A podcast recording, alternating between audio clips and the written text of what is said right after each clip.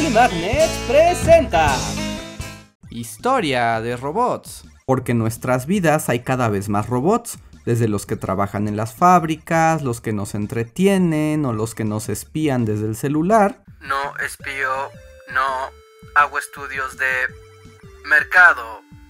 Sí, hasta los que habitan nuestra imaginación, ya sea en forma de amigos y compañeros o creaciones que amenazan nuestra existencia de mil maneras diferentes.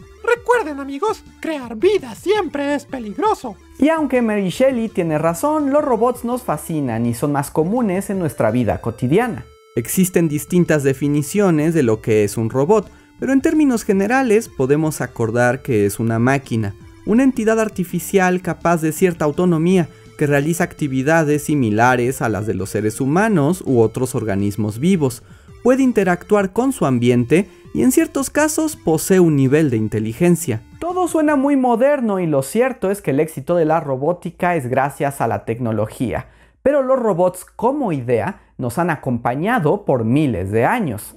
El sueño de crear artefactos o criaturas que nos asemejen y nos asistan es tan antiguo como la humanidad.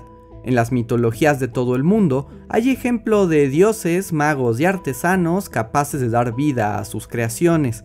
Los griegos, por ejemplo, tenían a Hefesto, el dios de la forja, que creó sirvientes mecánicos para atender al monte Olimpo, o al escultor Pigmalión, que esculpió a una mujer tan perfecta que se enamoró de ella y Afrodita entonces le dio vida a la estatua para que pudieran consumar su amor en uno de los momentos más creepy de la mitología clásica. Y ni juzguen, porque no es muy diferente de tener waifus o juzbandos en sus almohadas, ¿eh? El deseo por crear robots se relaciona con la capacidad de los seres humanos para inventar y diseñar artefactos, así como su talento artístico para imitar la realidad. Y así como en mitos y fábulas estuvo siempre presente, la antigüedad también vio la construcción de los primeros robots. Y no solo los griegos tenían robots, ahí está el golem de las tradiciones judías, los robots sirvientes del rey chino Mu o los robots guardianes de las reliquias del Buda según algunos textos hindús. No podemos hablar de todos ellos en este video, pero si les gustaría saber algo más, pónganlo en los comentarios para que hagamos un video o les compartamos publicaciones especiales. Es difícil saber cuál fue el primer robot de la historia, pero tenemos crónicas de artefactos mecánicos autónomos desde el 300 a.C., en China, India y sobre todo en Grecia, de la que sobreviven los escritos de la escuela de Alejandría, en particular de Herón de Alejandría, un ingeniero e inventor que entre muchos tratados escribió uno llamado Autómata sobre la construcción de aparatos mecánicos que en aquel entonces no se llamaban robots, pero esperen un poco y les cuento el origen de esa palabra. En los escritos de Herón se habla de varios autómatas construidos por él mismo, sus colegas o maestros. Hay un teatro de marionetas que con el efecto de una bomba de aire actuaba la guerra de Troya, así como un ave mecánica que podía volar varios metros y una estatua de Dionisio que se movía. En aquel entonces los filósofos construían modelos para probar sus descubrimientos en óptica, hidráulica o mecánica. Solo era cuestión de tiempo para que agregaran un poco de personalidad a sus maquetas. Éramos unos genios. Por desgracia, ninguno de estos objetos ha sobrevivido y solo tenemos registro de ellos en textos antiguos. El único artefacto que conservamos es el llamado mecanismo de anticitera, un objeto mecánico encontrado en un naufragio del mar Egeo.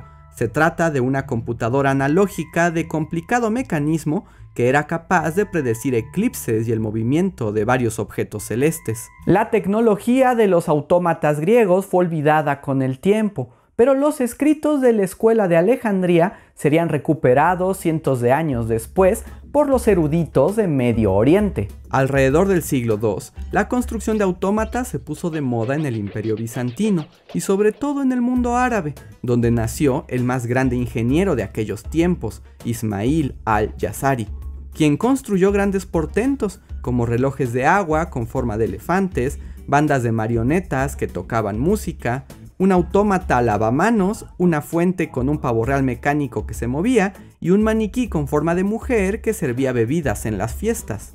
Básicamente se armó la cantina de Star Wars pero con robots. Estos autómatas eran piezas de exhibición y entretenimiento que los gobernantes presumían en las fiestas y reuniones, no solo para demostrar su gran riqueza, sino la calidad de los científicos que tenían a su servicio. Somos un montón de ricos presumiendo nuestros juguetes. Durante la Edad Media, los autómatas empezaron a llegar a Europa en forma de regalos que los musulmanes enviaban a los reyes y las cortes, quienes pronto se emocionaron y empezaron a fabricar los suyos. Me encantan estos autómatas. ¿Cómo no se nos ocurrieron antes? Me sorprende que nunca lo hayamos pensado aquí, en Occidente. A partir de entonces comenzaron a fabricarse autómatas en distintas partes de Europa. Del Renacimiento tenemos noción de un hombre mecánico fabricado por Leonardo da Vinci y un monje artificial mandado a hacer por Felipe II de España que era capaz de caminar. Pero el verdadero boom fue en el siglo XVIII, cuando las cortes se llenaron con autómatas que se movían, bailaban, tocaban instrumentos, escribían y jugaban ajedrez. Bueno, en Francia hasta hubo un pato mecánico que caminaba, comía y defecaba. Se los digo, el pato que hace popó jamás pasará de moda. Cuac, cuac. Pero como pueden ver, seguían siendo básicamente juguetes para gente rica, y esa sería la tendencia hasta el siglo XIX. La llegada de la revolución industrial lo cambió todo. La tecnología ya no solo se limitaba al entretenimiento, por el contrario, el verdadero interés era utilizarla en la industria y en la economía. Las máquinas se volvieron clave para hacer más trabajo en menos tiempo y con mayor eficiencia. ¿Pero eso no nos va a quitar el trabajo a nosotros? Es un riesgo que estoy dispuesto a correr. Cada vez había más máquinas en las industrias y en el siglo XX la idea de un trabajador mecánico y autónomo empezó a flotar en el ambiente. ¿Un obrero que no falle, no descanse y no se queje? ¿Dónde me apunto? Y en ese contexto, en 1920, es que surge por primera vez la palabra robot, que no fue inventada ni por un científico, ni un ingeniero, ni un empresario, sino por un escritor. Karol Čapek fue un escritor checoslovaco muy conocido por sus obras de ciencia ficción y política. Fue un crítico feroz tanto del fascismo como del comunismo, con un muy buen ojo para imaginar mundos futuros y medio apocalípticos. Se los digo, los seres humanos somos horribles y nos vamos a llevar a nuestra propia destrucción. Bully Magnets concuerda con la negativa visión del mundo de Carol Chapek. Ante la creciente industrialización, Chapek se preguntó sobre el papel de los humanos frente a las máquinas y escribió la obra de teatro RUR, Robots Universales de Rossum, un drama sobre una compañía que crea humanos artificiales para hacer el trabajo duro de los seres humanos. Estos entes fueron llamados roboti, que es una palabra checa que significa trabajador forzado, porque Chapek quería hacer énfasis en lo que pasa cuando obligamos a otros a un trato muy parecido a la esclavitud. Mi primera idea fue llamarlos labori, que significa trabajador.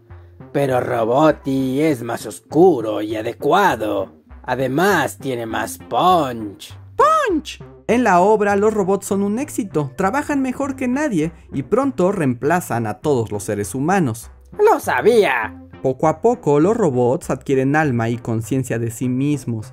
Se dan cuenta del maltrato que reciben por parte de los humanos, que además son inferiores a ellos. Y como se espera de una buena historia de robots, terminan rebelándose y aniquilando a toda la raza humana. A todos excepto a un tipo que les cae bien. Ah, y además aprenden a amar.